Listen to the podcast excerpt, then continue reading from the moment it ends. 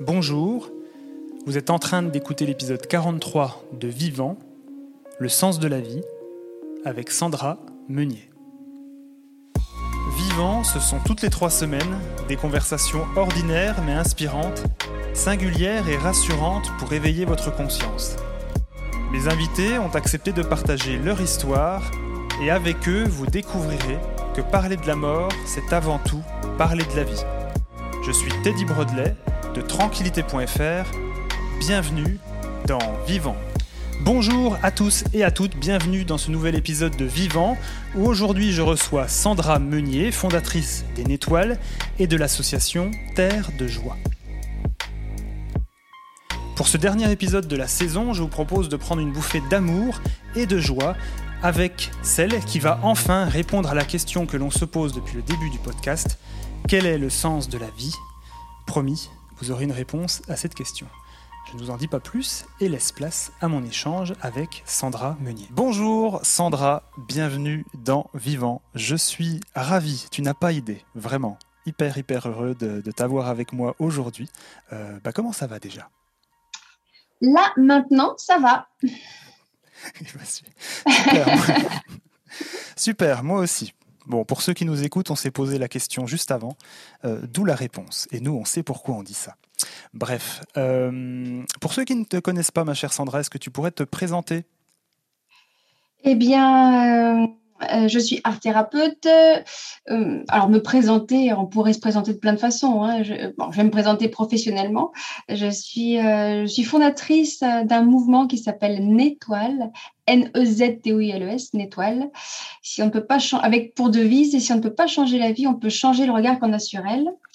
Et euh, donc, ça fait 20 ans que j'ai créé un personnage qui s'appelle Annabelle. Et Annabelle était, était dédiée aux, endroits de souffrance, de grande souffrance. Et je l'ai amenée dans les hôpitaux et notamment en soins palliatifs.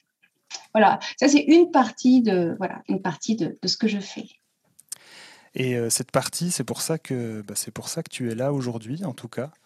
Euh, Bon, euh, on, ne va pas y aller par quatre chemins. Moi, j'ai assisté euh, à ton spectacle conférence dans un festival euh, à Nantes, La mort si on en parlait. je ne saurais décrire vraiment, vraiment, vraiment ce que j'ai ressenti à la sortie de ça. Enfin voilà, je t'ai laissé un message vocal spontané sur Instagram complètement renversé. voilà. et c'est pour ça qu'on discute aujourd'hui. C'était venu comment cette cette aventure, cette idée un peu, un peu folle, on peut le dire. D'amener de la joie là où il y a la mort Non, je parlais pas de ça. Ah, de, de, donner des conférences spectacles, c'est ça? Ouais, ouais, tu vois, conférence spectacle sur la mort, un sujet très très simple dans notre société, on est d'accord? C'est ça, c'est ça. Euh, en fait, ça m'est venu, euh, bah, ça m'est pas venu en fait, parce qu'on me l'a demandé. C'était des soignants. Au bout de quelques années de travail à l'hôpital, on m'a demandé de raconter ce que je vivais à l'hôpital.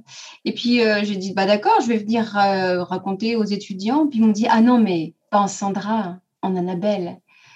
Ah, D'accord. Donc, c'est devenu une conférence spectacle. Et euh, voilà, ça, ça a commencé il y a peut-être, je sais pas, 15 ans, quelque chose comme ça. Et puis après, mes conférences spectacles, elles sont devenues, alors elles ont été beaucoup réservées au, milieu des soignants. Et puis après, elles sont devenues aussi grand public.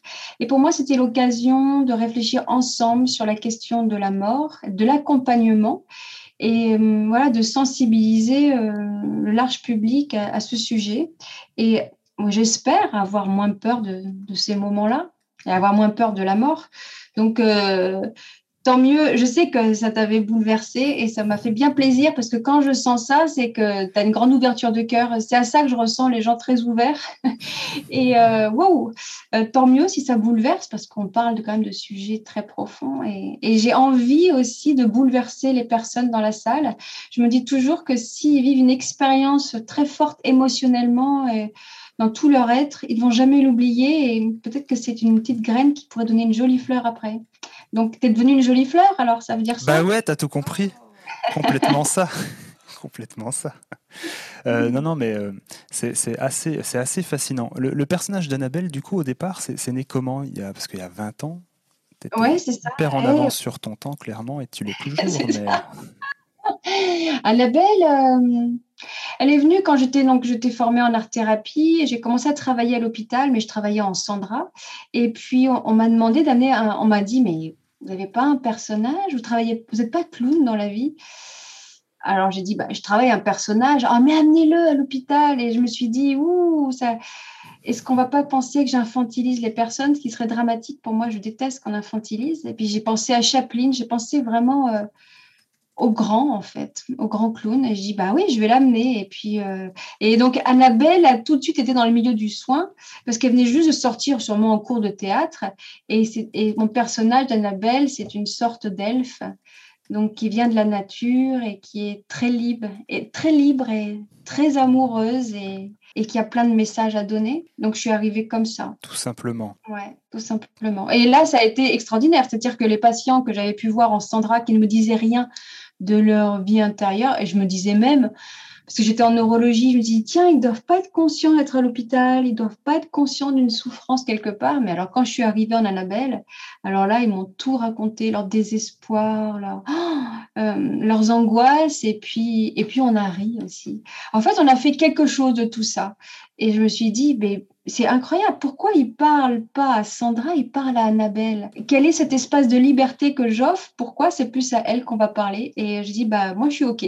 Je veux bien qu'on lui parle plus à elle. Et puis en tout cas, euh, l'avantage c'est qu'elle transmet une légèreté que j'ai peut-être un peu plus de mal à transmettre si j'étais en Sandra. Là, je suis quand même assez sérieuse. En Annabelle, c'est tout de suite moins sérieux. Et du coup, euh, le, pas sérieux est très important euh, dans la rencontre aussi. Enfin, ne pas, ne pas croire qu'on est ce personnage qu'on est, en fait. Quoi. Ne pas se. C'est pas, mais ouais, c'est ça. On n'est pas que ce personnage-là. On est bien plus. Et du coup, tu l'expliques comment le, fait qu'il s'ouvre plus à une Annabelle? Il y a, ça, c'est vraiment du côté, seulement le côté clown, le côté que c'est un personnage vraiment fictif au final et qu'il se confie pas vraiment à une personne humaine? Et ça eh des choses, tu penses? euh, Non, mais c'est l'endroit de l'ouverture du cœur. C'est-à-dire que quand on me voit en Annabelle, je suis, euh, je suis transformée physiquement. Hein, ce visage pailleté, ce, cette innocence avec laquelle j'aborde les personnes euh, invite à, une communication différente. C'est-à-dire que oui, j'ai bien compris que c'était le, langage innocent et, la beauté en fait qui ouvrait les cœurs.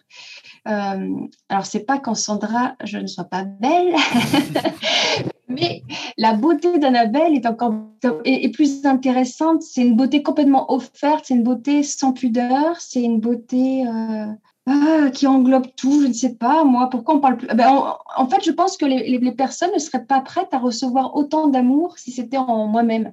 Alors que quand c'est un personnage, il faut penser, euh, je ne sais pas, même au personnage, euh, bah, vraiment de l'enfance, hein, euh, je ne sais pas, Peter Pan qui viendrait, si c'est un garçon, ou la fée Clochette.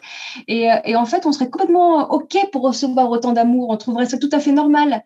Mais si là, j'arrive, je vais à l'hôpital et je suis tout à fait en grand amour avec une personne, on va dire, mais qu'est-ce qu'elle a, elle? Qu'est-ce qu'elle vient faire? Attention, elle a un problème.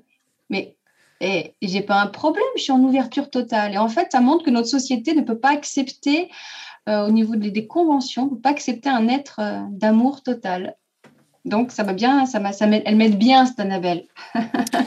J'en doute pas. Et du coup, tu leur fais quoi, ces gens?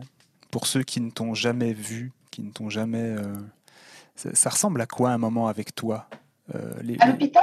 Ouais, à l'hôpital avec un patient. Tu as, peut-être des euh. exemples ou je sais pas, ou euh, des anecdotes, des trucs comme ça? C'est un moment euh, d'intimité, je dirais, un moment d'intimité, une intimité immédiate.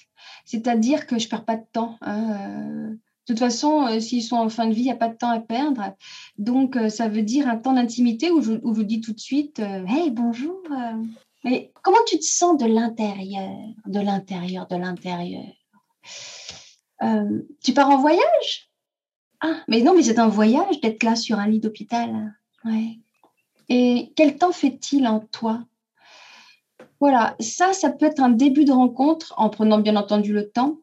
Et, euh, et c'est un langage métaphorique. Et je dis en conférence spectacle justement que c'est le langage de l'âme. Et en fait, j'ai un langage voilà, direct de cœur à cœur où, on parle de ce qui se passe. Quoi. Je ne veux pas commencer à dire comment vous allez, le temps, ceci et cela. Non, mais pas, pas de bavardage. Alors, alors, je déteste le bavardage. et j'invite à une proximité de cœur immédiate. Et c'est là qu'ils vont me dire quel temps fait-il ben, Peut-être un petit peu orageux. Et alors, euh, qu'est-ce qu'on fait de cet orage? On, chasse les nuages ou on les accueille? Qu'est-ce qu'on fait? Et c'est en fait, c'est un accompagnement dans l'imaginaire, mais un imaginaire qui ne parle que de soi. Donc, euh, je vais prendre soin euh, de leur état émotionnel. Et puis, si je sens qu'il y a une grande angoisse, par exemple, une angoisse de mort, une angoisse, bien sûr, hein, ça arrive. et si j'entends angoisse, moi j'entends il faut sécuriser. En fait, c'est un accompagnement créatif, un accompagnement de tout l'être et je vais euh, sécuriser la personne si elle, se sent en danger. Donc, je vais euh, toujours innocemment, comme mon personnage peut le faire, je vais, bah, alors imagine, euh, il y a une bulle qui t'entoure, tu respires calmement. C'est peut-être un jardin. Est-ce que tu as un endroit refuge, un endroit où tu vas, où tu es très heureux? Et c'est là que la personne va commencer à construire cet endroit et, je vais la mettre en sécurité. Mais en fait, il y a mille, mille, mille propositions. C'est en fonction de, de l'autre, en fonction de ce que je ressens, moi, de l'autre aussi. Et ça va être une alliance thérapeutique, vraiment. C'est-à-dire que c'est une rencontre euh, très profonde. Et il va falloir qu'ils acceptent de parler quand même à un elfe. Et puis, euh, et s'ils acceptent ça, déjà, bah déjà, ils sont ailleurs. Ils sont dans un autre endroit. Et, euh, et là, on va y mettre de la beauté et je vais m'intéresser à où sont les endroits de joie parce que je me suis rendu compte que pour aider les personnes avant de mourir, euh, les reconnecter à la joie, c'est peut-être ce, qui avait ce qui était le plus important. Alors, bah, j'enquête. Hein, euh, Qu'est-ce qui te donne de la joie? Alors peut-être qu'ils vont me dire, ben, il n'y en a plus beaucoup. Ah, et là, on est ensemble. C'est pas un moment de joie. En fait, je vais essayer de, de, de concentrer que la joie, il y a la joie du présent, il y a la joie du passé, et on va étudier où elle est encore. Et en fait, c'est là qu'on se rend compte qu'il y en a encore beaucoup mais que si on n'identifie pas et si on n'arrête pas ce temps, si on n'arrête pas ce temps et qu'on ne profite pas de ce moment, eh ben, la joie, elle nous file entre les doigts. Et c'est comme la vie d'ailleurs. Hein. Et d'ailleurs, euh, je suis toujours étonnée de voir que les gens, ils se disent toujours que la vie est passée très vite. Ils n'ont pas forcément réfléchi à la mort. Alors, euh, bah, il y, a, peu de temps quand même pour se préparer. Euh, ah, c'est une rencontre en tout cas très bah, très subtil, hein, parce qu'il va falloir sentir là où la personne peut aller. Parfois, elle peut aller dans de grandes joies et parfois, juste un petit sourire sera suffisant. On ne peut pas aller plus loin. Mais peut-être que sourire, euh, c'est déjà très important. Mm. Donc, euh, mais j'ai l'habitude de dire aussi que je reconnecte les, personnes à ce qu'il y a de plus sacré en elles. Et je, pense que c'est profondément ça qu'il faut faire pour les personnes qui vont mourir, c'est-à-dire euh, qu'est-ce qui est sacré? Et parfois, ce qui est sacré, c'est d'écouter les oiseaux alors on va écouter les oiseaux. Parfois, ce qui est sacré, c'est, c'est d'être amoureux. Enfin, c'est l'amour. C'est, tout, tout, ce qu'ils ont fait avec amour dans leur vie. Ben, alors, on va se rappeler ces moments d'amour. Et puis, parfois, ça peut être Dieu, ben, on fait la prière. En fait, euh, moi, je suis sans jugement, je suis dans l'accueil total de, de ce qu'est la personne et, et, dans ce qu'elle a de plus grand à offrir. Et, et si on reconnaît la personne à ce qu'elle a de plus grand dans sa vie, bah ça, ça donne un apaisement avant de mourir, c'est énorme. C'est pour ça que je donne des conférences, parce que j'ai pas l'impression que ce soit si dur euh, à faire. Par contre, il fallait peut-être y penser. Et c'est pas que j'ai pas forcément pensé, c'est que c'est les patients, euh, parce que j'ai quand même fait ça pendant 17 ans, et c'est les patients, au fur et à mesure, ils me montraient le chemin. Et moi, je prenais des notes, et j'en ai fait des concepts opératoires, on appelle ça comme ça en art-thérapie. J'en ai tiré vraiment des... Et, puis, tout un enseignement. Je me dis, mais si ça, ça marche, et si ça peut être reproductible, eh ben, il faut que je le dise. Alors je le dis. Et tu formes d'autres personnes à, faire pareil que toi. Exactement. Donc euh, actuellement, on doit être peut-être 12 étoiles hein, dans toute la France et je donne régulièrement des formations. Alors quand on, quand on vit une formation, bien sûr que le rêve, c'est de devenir une étoile. Et moi, je dis toujours que c'est pas ça le plus important. On ne sait pas pourquoi on fait la formation. La formation, elle peut être aussi pour se réparer, pour retrouver aussi plus de joie pour être, euh, enfin bref. Et puis en même temps, euh, qu'est-ce qu'ils vont en faire? Bah, ça, je, ça, reste mystérieux. Euh, on ne le sait pas encore et on va le découvrir au fur et à mesure de ces stages. Mm. Mais oui, oui, heureusement que je, me suis dit que ça me donnait tellement de joie ce métier, ça donne tellement de joie aux personnes qui sont à l'hôpital qu'il fallait vraiment que ce soit reproductible. Donc heureusement, c'est reproductible. Mm. Et ça, c'est chouette. deux questions pour toi. Attention, Philosophie Magazine, bonjour. Ouais. C'est quoi pour toi le sens de la vie? Ah oui, quand même. Ah ouais, je t'avais dit, hein, Philosophie Magazine. oui, c'est ça. Ben, le sens de la vie, pour moi, en tout cas, c'est une opportunité de, ben, d'apprendre, hein, une croissance. Le sens de la vie, pour moi, euh, c'est apprendre à ne plus être dans la dualité, on va dire. Apprendre. Euh, c'est dur, mais le sens de la vie profondément, hein, pour moi, c'est euh, aimer de manière inconditionnelle. C'est apprendre à c'est apprendre aussi les lois de la Terre, hein, qui sont des lois particulières quand même, avec euh, quelque chose de physique. Hein. Il y a du carré dans la Terre. Et en même temps, c'est peut-être faire rentrer euh, euh, une étoile. Enfin, un carré dans une étoile, c'est plus dur, mais.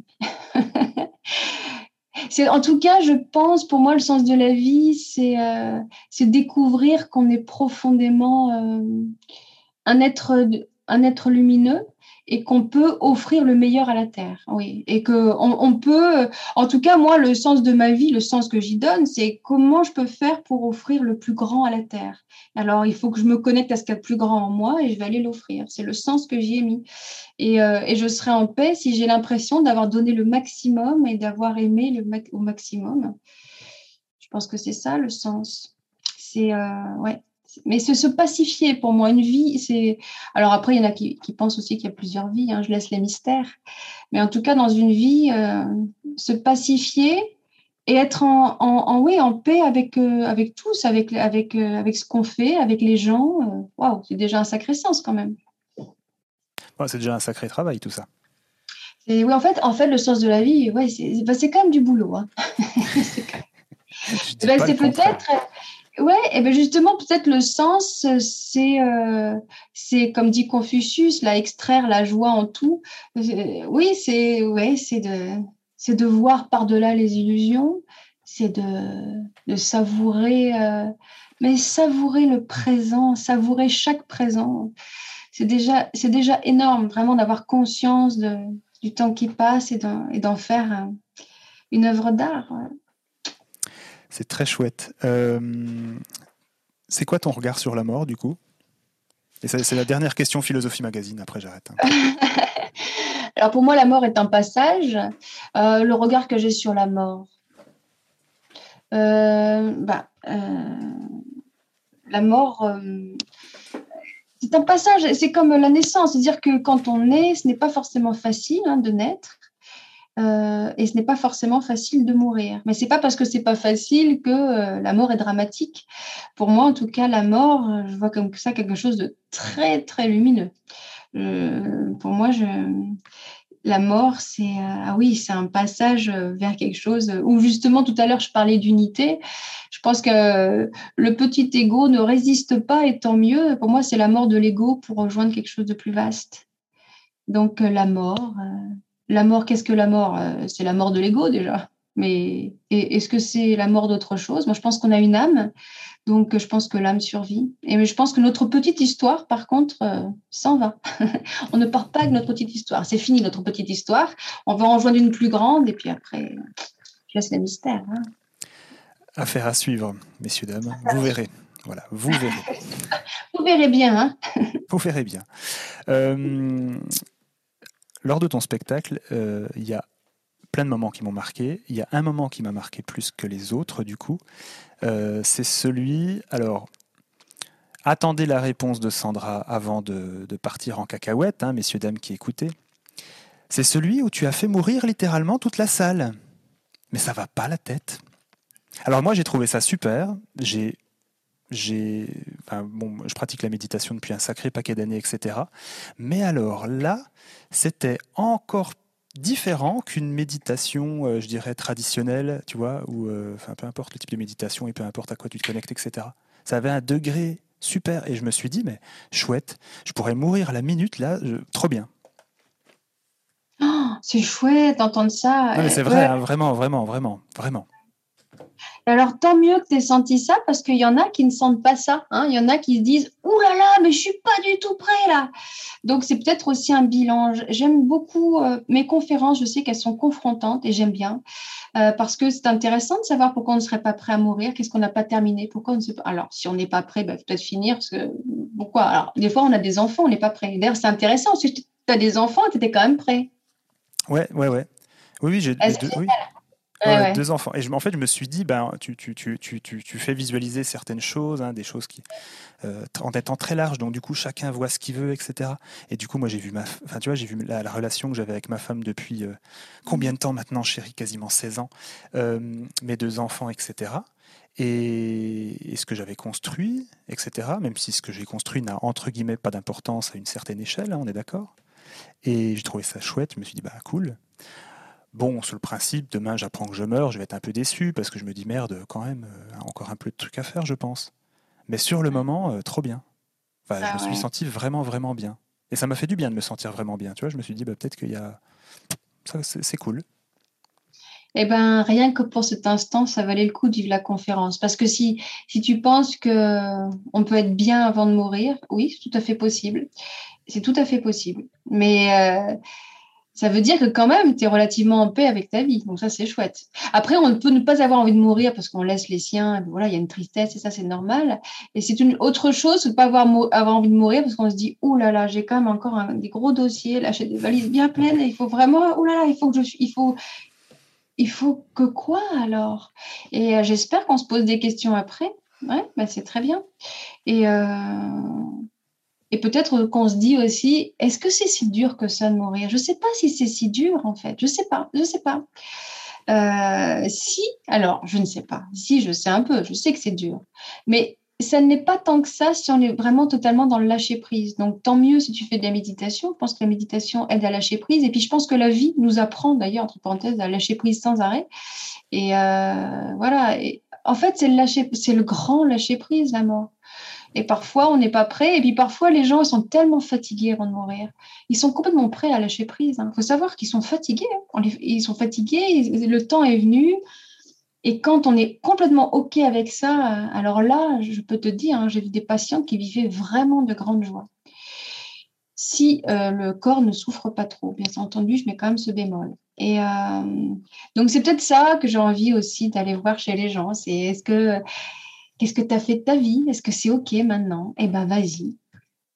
Et c'est un entraînement. C'est un bel entraînement parce qu'après, on revient. Mais tu as vu, je mets un bémol quand même avant. Parce qu'avant, je ne mettais pas de bémol. Je disais, bon, alors maintenant, on y va, on va mourir tous ensemble. Maintenant, je dis quand même que si c'est trop fort, on, ouvre les yeux, puis on va en parler après à un thérapeute. On n'a pas voulu mourir. Pourquoi? Mais je mets comme un bémol. Je ne voudrais pas que ce soit trop fort. L'idée n'est pas de traumatiser les gens. L'idée est de, euh, bah oui, de les préparer. Mm. Oui, les préparer à cette, grande question, en fait.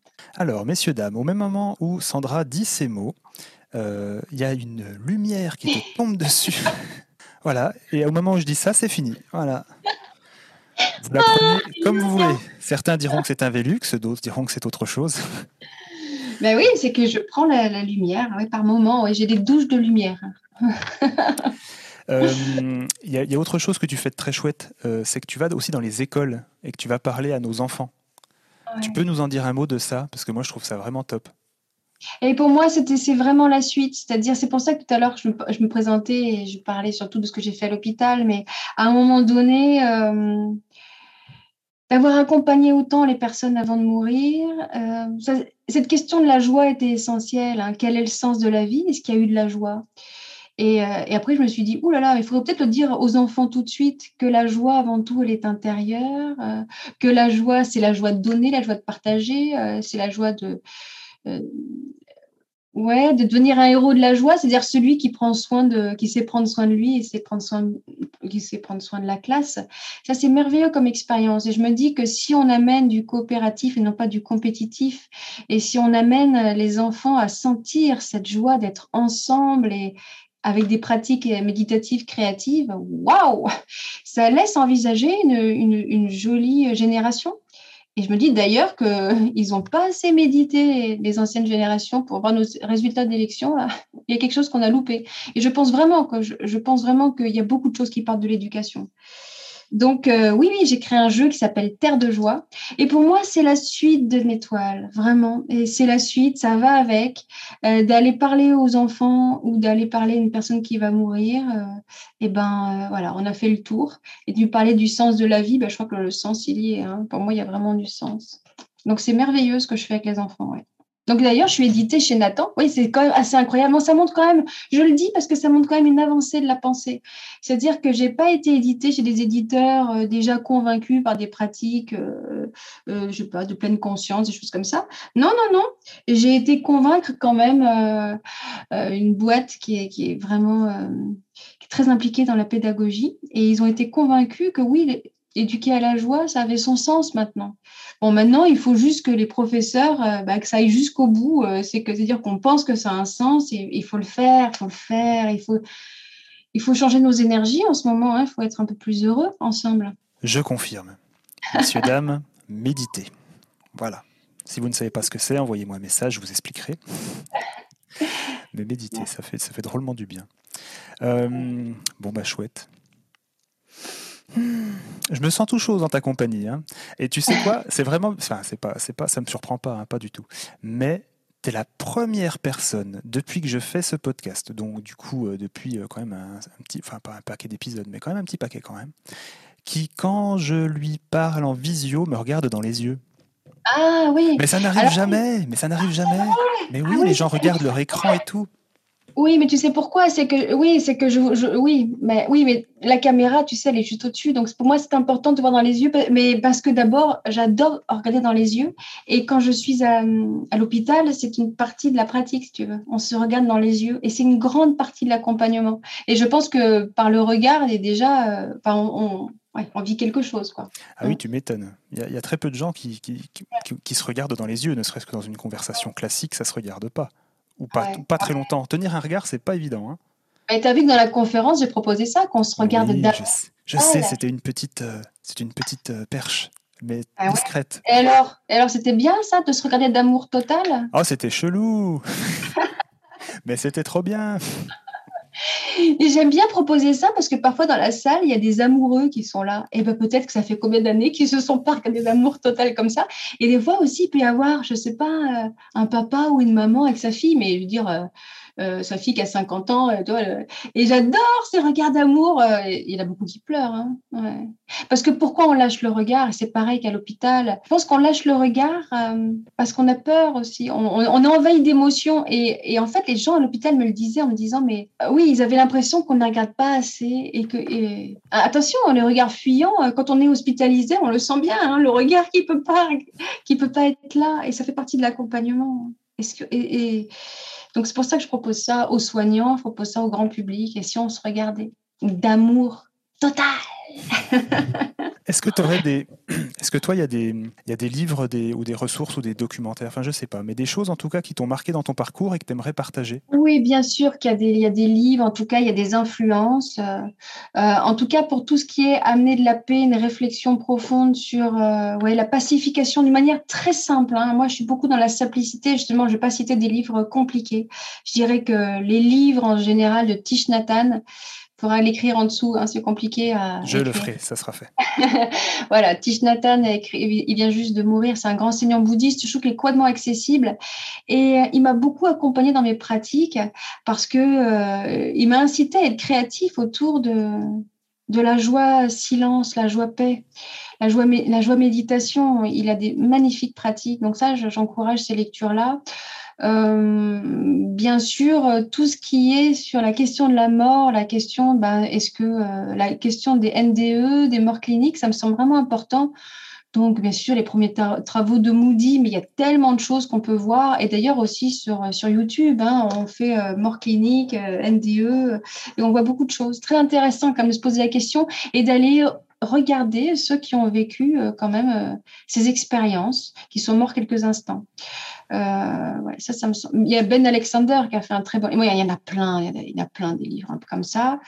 Et puis, euh, euh, ouais, c'est ceux qui me viennent. Bien sûr, pour moi, la pionnière aux États-Unis.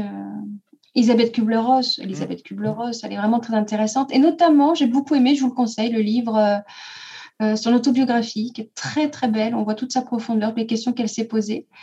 Et, euh, et, puis sinon, la réflexion, un très très beau livre qui nous donne de l'espoir sur la mort. Alors pas sur la souffrance du corps, parce qu'on voit qu'elle a beaucoup souffert, mais sur ce qui se passe quand on s'apprête à mourir.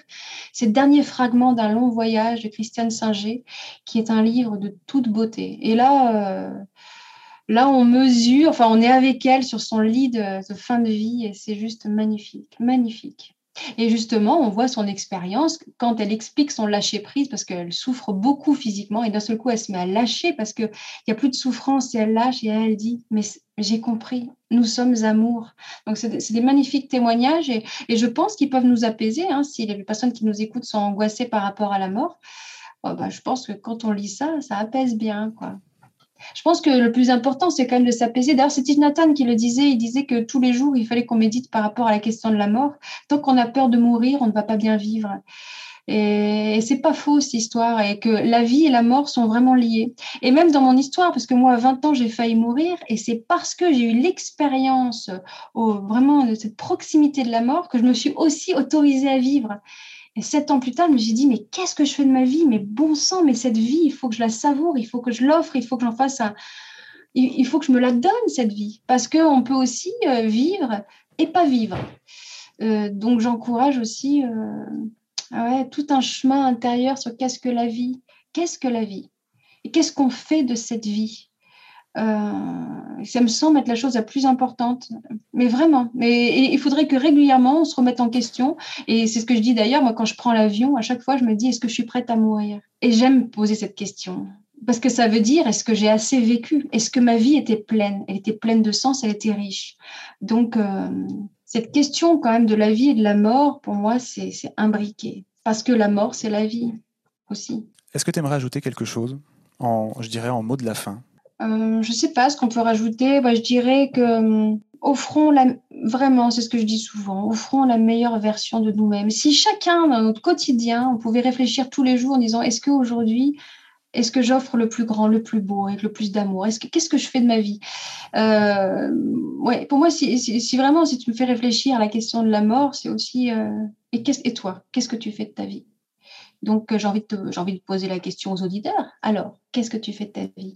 Et puis surtout, le plus important, n'aie pas peur. N'aie pas peur de vivre. Voilà, ça me semble important. Plutôt, plutôt que n'aie pas peur de mourir, moi, je, dirais le contraire. Enfin, je dirais pas le contraire, ça va ensemble. N'aie pas peur de vivre. Ça te va comme conclusion? C'est super, c'est super. De toute façon, c'est toute la philosophie, je pense, de, ce podcast au final. Hein. Tant de personnes sont passées proches de la mort pour avoir des des déclics, nom de Dieu, ou des morts ou épreuves difficiles, hein, peu importe. Hein, ça peut être euh, enfin, toute transition de vie finalement.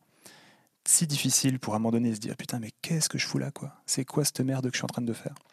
Mm.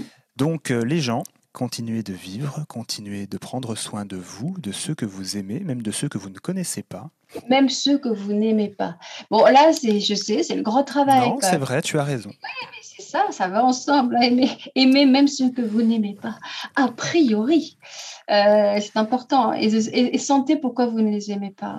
Et allez réparer cet endroit-là pour les aimer, justement. si on pouvait faire ça, ça serait chouette. Bon, merci beaucoup Sandra euh, pour, euh, pour ce chouette, chouette, chouette moment. Euh, je pense que ce moment tout chose, ouais, bah oui, c'est ça. Ce moment tout chose. J'espère que vous sentez ça chez vous. Et, si vous avez senti quelque chose de particulier, ben envoyez un message à Sandra. Envoyez-moi un message. Dites-nous que ça vous a fait du bien. Dites-nous que vous avez trouvé ça nul aussi, hein, si vous avez trouvé ça ah nul, c'est pas grave. C'est ça, mais oui, c'est ça, mais donne, leur mes sites, sandrameunier.com. Euh, c'est ce que j'allais te demander pour finir. J'allais te dire, mais comment les gens peuvent rentrer en contact avec toi et en savoir plus sur Terre de Joie et le reste? Et c'est ça, oui, surtout euh, euh, d'être inspiré. Moi, j'ai envie de dire inspirons-nous. Alors, si jamais je peux être une source d'inspiration, peut-être que vous aussi, vous pouvez l'être pour moi. Ça serait fantastique, ça. Euh, donc, vous allez sur mon site sandrameunier.com, M-E-U-N-E-R, et sinon, vous avez terredejoie.com, et bien sûr, nétoile.com, où on les voit toutes, elles sont belles, et vous allez comprendre vous allez tout comprendre en allant sur le site, en les voyant aussi belles. Pourquoi la beauté, ça ouvre le cœur et ça apaise. Et si vous voulez, si vous avez un jour l'occasion d'aller voir une conférence spectacle de, Sandra, franchement, euh, allez-y, ça va vous changer la vie. Ça va vous changer la mort aussi, mais ça va vous changer la vie. C'est le plus important. Bon, à très vite Sandra, prends soin de toi. Ouais, merci, ouais, prends soin de toi, prenez bien soin de vous. Hein. Voilà, c'est fini pour aujourd'hui. C'était le dernier épisode de la saison 3 de Vivant. Je vous remercie du fond du cœur d'avoir été nombreux et nombreuses à suivre le podcast, à l'animer et à le soutenir.